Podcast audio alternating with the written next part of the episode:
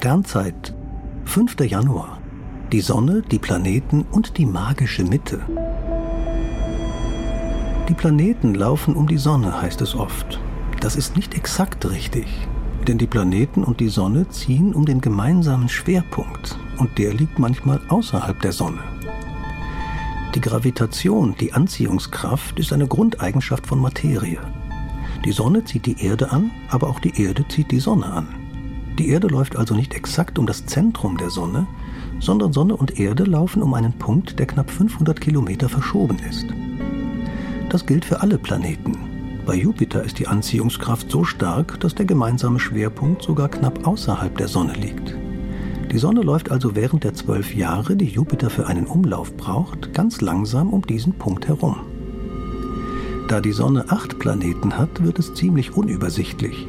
Je nachdem, wo die Planeten auf ihren Umlaufbahnen stehen, ergibt sich stets eine neue Lage des Gesamtschwerpunkts des Sonnensystems. Der kann mal ziemlich genau im Zentrum der Sonne liegen oder rund 600.000 Kilometer über der Sonnenoberfläche. Dann, wenn die großen Planeten wie Jupiter und Saturn in dieselbe Richtung ziehen.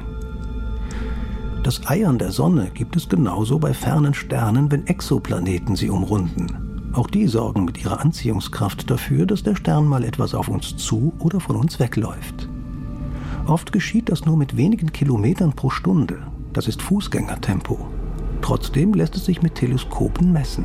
Und das entlarvt indirekt die Existenz vieler Exoplaneten.